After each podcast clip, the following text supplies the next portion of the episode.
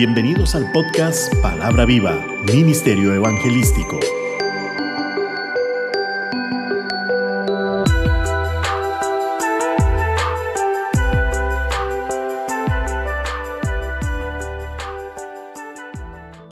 Me alegro poder volverte a saludar por medio de este nuevo episodio. Oramos al Padre para que el Espíritu Santo se nos revele constantemente a nuestras vidas y así seguir gozándonos en el poder de tu divina palabra por medio de su Santo Espíritu. Todo esto lo pedimos en el nombre de Cristo Jesús nuestro Señor. Amén. Nuestro tema de hoy, el invitado de honor. Cuando realizamos diferentes eventos, ya sean familiares o comunales, sentimos la necesidad de tener uno o varios invitados que se puedan destacar dentro del evento dándole así un toque de importancia que hace que la actividad sea de gran relevancia, permitiendo así a los demás invitados sentirse importantes, pues están cerca de aquellas personas que se han destacado por alguna u otra razón, haciendo así del evento algo sobresaliente. Y a nivel comunal es interesante, pero existe un invitado que nunca puede faltar a nuestras actividades o eventos, y este es Jesucristo. Veamos Juan capítulo 2. En él encontramos una acción muy importante, pues se trata de una boda más de las muchas que se realizaron en el tiempo de Jesús aquí en la tierra. Pero esta boda tiene algo muy especial y sobresaliente, y es que el invitado principal a aquella boda fue nada menos y nada más que el mismo Jesús de Nazaret. Un invitado que no debe faltar en ninguna boda al realizarse, pues cuando Jesús está presente, todo cambia, todo se torna celestial. Hoy día, lastimosamente, muchos matrimonios se realizan sin ninguna bendición de parte de Dios. De ahí la gran cantidad de divorcios, pues parece ser que no han conocido el verdadero significado de la unión matrimonial y cualquier lluvia sin tormenta les conduce a la separación. Jesús debe ser siempre el invitado especial en todo matrimonio pues es la piedra fundamental, base en la que podemos construir y aunque las tormentas sean impetuosas, nunca nos van a derrotar, pues es Cristo quien nos sostiene. Los que quieran tener a Cristo consigo en su matrimonio deben invitarlo por medio de la oración y Él vendrá y morará en medio de la pareja. Y todo lo que se haga tendrá fundamento, pues por medio de Cristo es que vienen las bendiciones a nuestros hogares. Mientras estamos en este mundo, nos hallamos a veces en aprietos, aún cuando creemos estar en abundancia, pero ya no vamos a estar solos. Y por más difícil que sea el aprieto, para Cristo no hay nada imposible. Y de esa manera, los matrimonios van a empezar a pensar diferente, pues se centrarán en resolver y no en disolver sus relaciones. Es la manera correcta de darle un buen golpe al enemigo y sentirse más que vencedor en Cristo Jesús. Cristo presente hace que no nos falte nada y si faltare alguna cosa, Él la suplirá, siempre de una manera muy, muy especial. Y así quedó demostrado cuando su madre le dijo, no tienen vino. Recordemos que las bodas en Israel tardaban en su celebración de una a dos semanas lo que hacía que la falta del vino era una prioridad en la celebración de la boda.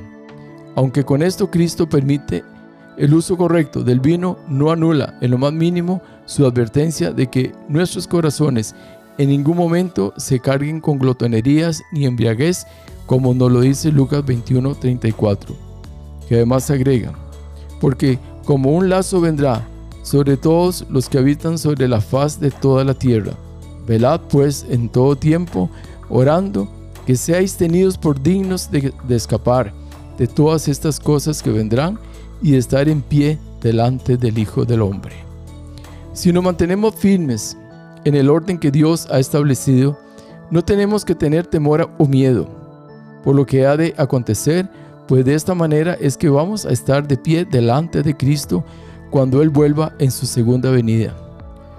Cuando hablamos de Cristo, Debemos exponer con humildad nuestro caso ante Él y luego encomendarnos a Él para que haga como le plazca. Esto me recuerda a la expresión del centurión ante Jesús, Mateo 8:8. Respondió el centurión y dijo, Señor, no soy digno de que entres bajo mi techo. Solamente di la palabra y mi criado sanará. Mateo 8:13. Entonces Jesús dijo al centurión, Ve, y como creíste, te sea hecho. Y su criado fue sanado en aquella misma hora. Todo un ejemplo a seguir de humildad, de confianza y de fe. En Juan 2.4 Jesús le dijo, ¿qué tienes conmigo, mujer? Aún no ha venido mi hora. Esto como respuesta a María cuando ésta dijo a Jesús, no tienen vino. Pero no hubo falta de respeto en la respuesta de Cristo a su madre. Usó la misma palabra cuando le habló con afecto desde la cruz que se encuentra en Juan 19:36, ya que Jesús nunca llama a María madre. María, al igual que el centurión, era una mujer de fe y no esperó respuesta de Jesús porque tenía convicción de quién era Jesús. Inmediatamente les dice a los demás, verso 5b, haced todo lo que os dijere. Es hermoso tener siempre de invitado a Jesús en nuestros hogares y al igual que María, podemos confiar plenamente que Jesús siempre nos va a responder cuando de una necesidad se trate, aunque por la respuesta de Jesús pareciera que no iba a responder, pero su gran amor, su gran espíritu de servicio, pues él mismo dijo en Marcos 10:45, porque el Hijo del Hombre no vino para ser servido, sino para servir y para dar su vida en rescate por muchos. Este principio de servicio es el que tenemos que aprender, pues Jesús no está en mi hogar ni en el tuyo solo por acompañarnos. Él está presente a disposición de lo que nosotros necesitemos, pues su deseo es que a sus hijos nunca les falte el pan, y me refiero al pan tanto físico como espiritual, por lo que Jesús nos dice, mas buscad primeramente el reino de Dios y su justicia, y todas estas cosas os serán añadidas. Mateo 6:33. Medita esta palabra. ¿Un hogar entregado a Cristo tendrá falta de algún bien? Definitivamente no. Cuando vamos como invitados a algún lugar, tenemos que ir con la misma disposición con que Cristo iba. Estamos llamados a servir. No te quedes sentado cuando estás mirando una necesidad por la cual puedes interceder o ayudar directamente. No te hagas el importante. Deja a un lado tu forma como viniste vestido, tus guantes, tus cremas, pues un verdadero hijo de Dios debe estar siempre listo, dispuesto hacer lo que Dios le diga que haga, por medio de su Santo Espíritu. El milagro de Jesús al convertir el agua en vino tiene una particularidad. El camino del deber es el camino a la misericordia y no hay que objetar los métodos de Cristo. ¿Y por qué no objetar? Pues simplemente la soberanía de quien tiene el poder sobre toda cosa criada tiene la dicha de trabajar a su gusto y solo Dios puede hacerlo. El primero de los milagros de Moisés fue convertir agua en sangre, Éxodo 7:20. Esto enseña la necesidad de ofrecer posteriormente grandes sacrificios hasta llegar a culminar con el sacrificio de los sacrificios, me refiero con el sacrificio de Cristo en la cruz, un sacrificio que según el libro de Hebreos 10:26 dice Jesús se presentó una vez para siempre por el por el sacrificio de sí mismo para quitar del medio el pecado. Pero a diferencia de Moisés, el principio de los milagros de Jesús fue convertir agua en vino.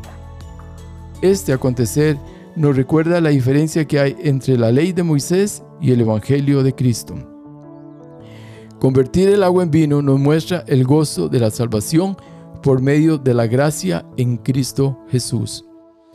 El vino era presentado para sacrificios de libación. Veamos número 15.10.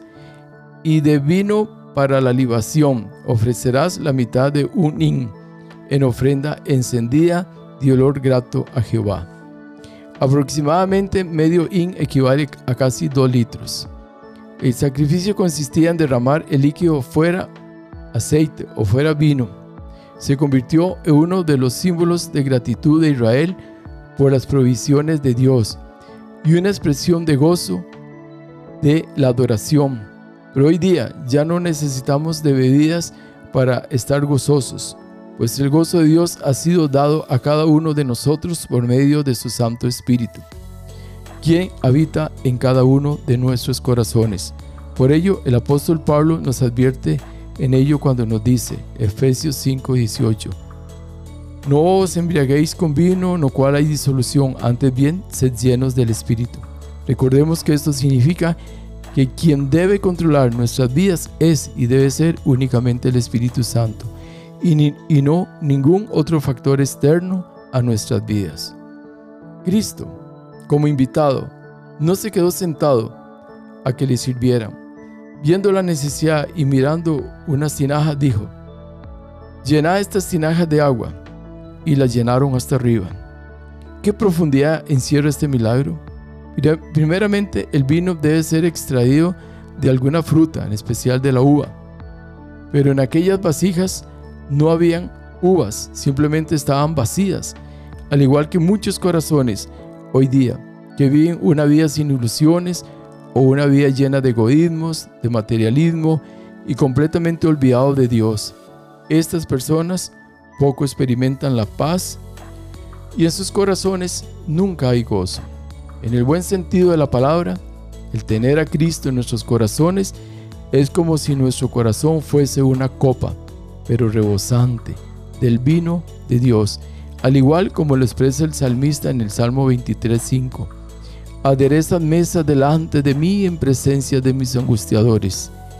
Unges mi cabeza con aceite y termina diciendo, mi copa está rebosando. Y también encontramos en la palabra la necesidad de mantenernos gozosos y más que gozosos, regocijaos en el Señor siempre. Otra vez digo, regocijaos, como nos lo dice Filipenses 4:4. Todo esto nos es necesario pues necesitamos comprender que el gozo es un arma espiritual para vencer las diferentes adversidades que se nos puedan presentar. Por ello, Nehemías expresó, no se pongan tristes, porque el gozo de Jehová es nuestra fuerza. Nehemías 8:10b. Debemos practicar ese gozo de manera constante. ¿Por qué Jesús dijo primero, llenad las vasijas de agua? Pues esto representa la necesidad de que nuestras vasijas espirituales se llenen de agua con el propósito de que vivamos el Evangelio a plenitud al vivir el Evangelio de Jesucristo, desarrollamos en nuestro interior una fuente viviente que satisfará eternamente nuestra sed de felicidad, de paz y de vida eterna. Mas el que bebiere del agua que yo le daré no tendrá sed jamás, sino que el agua que yo le daré será en él una fuente de agua que salte para vida eterna. Estas palabras fueron dadas a la mujer samaritana en el pozo. Cuando ésta se encontró con Jesús en el capítulo Juan 4 del 13 al 14, lo que refleja la necesidad que todos tenemos de beberla, pues por medio de ella alcanzamos la vida eterna.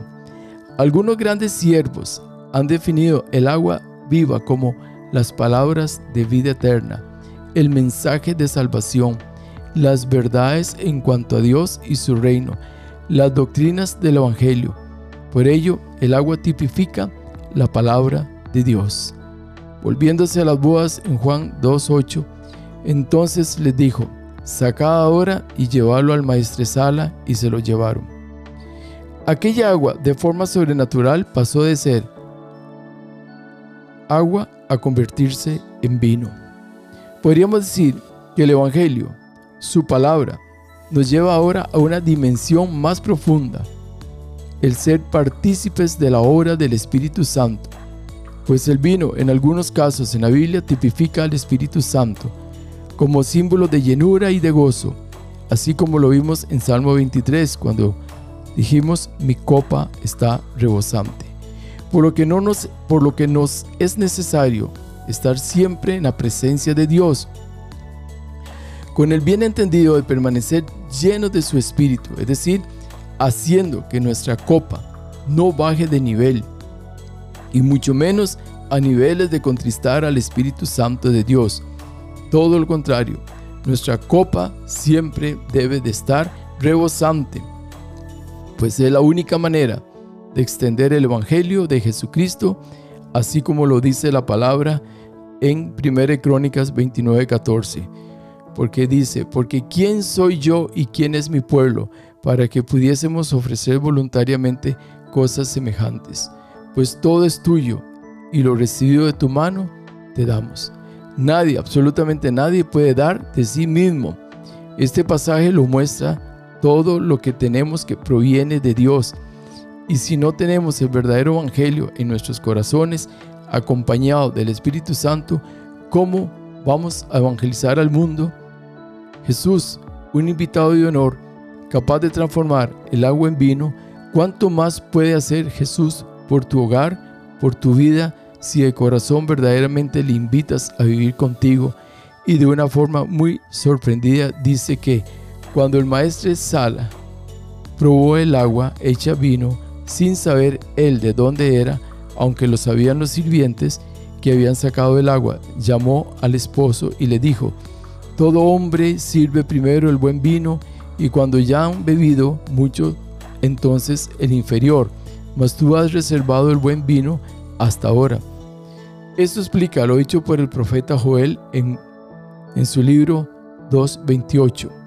Y después de esto derramaré mi espíritu sobre toda carne, y profetizarán vuestros hijos y vuestras hijas. Vuestros ancianos soñarán sueños, y vuestros jóvenes verán visiones, y también sobre los siervos y sobre las siervas derramaré mi espíritu en aquellos días. Lo que nos enseña o muestra que el cumplimiento de esta profecía estaba muy cerca de cumplirse. Jesús siempre en su forma de actuar lo hacía contrario al pensamiento humano, y esto es fácil de comprender, pues Él, Cristo, es Dios. Jesús, como invitado especial a todas nuestras actividades y principalmente a nuestro corazón, siempre traerá gozo, traerá fortaleza, ánimo santo, sanidad, liberación, pues Él es nuestro Salvador, y donde no hay griego ni judío, circuncisión ni incircuncisión, bárbaro ni escita, siervo ni libre, sino que Cristo es el todo y en todos. Colosense 3:11. Aunque no tenemos que ser melindrosos para festejar con nuestras amistades en ocasiones apropiadas, de todos modos, toda reunión social debe realizarse de tal modo que podamos invitar a reunirse con nosotros el Redentor. Esto nos permite tener el mejor comportamiento en nuestras actividades, evitando así ofender a Dios con nuestras acciones. Jesús siempre quiere estar compartiendo con nosotros. Así se lo manifestó a Saqueo cuando Jesús le dijo, Lucas 19:5. Cuando Jesús llegó a aquel lugar, mirando hacia arriba, le vio y le dijo, Saqueo, date prisa, desciende, porque hoy es necesario que pose yo en tu casa. Y de igual forma Jesús hoy día quiere posar en tu casa. Solo debemos abrirle nuestro corazón y nuestra puerta, porque con Jesús en el lugar cualquier cosa puede suceder. Lucas 19:8 dice, entonces Saqueo, puesto en pie, dijo al Señor, y aquí, Señor, la mitad de mis bienes doy a los pobres, y si en algo he, defraudado a alguno, se lo devuelvo cuatriplicado. Así que no esperes más, invítalo, es el tiempo, y cualquier cosa sucederá, porque Cristo está presente. Oramos. Señor, gracias por habernos enviado a Jesús como nuestro único y suficiente Salvador. Te pido Padre Celestial que cada día podamos ir perfeccionando nuestra relación contigo por medio de tu Santo Espíritu.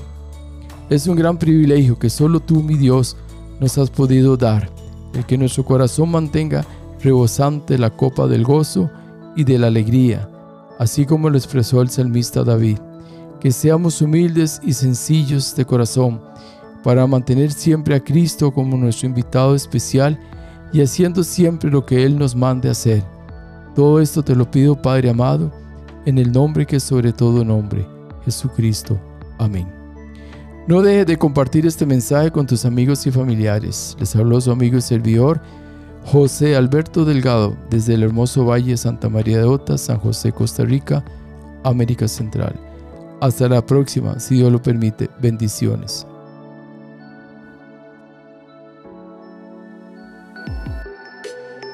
Palabra viva, Ministerio Evangelístico. Todos los derechos reservados.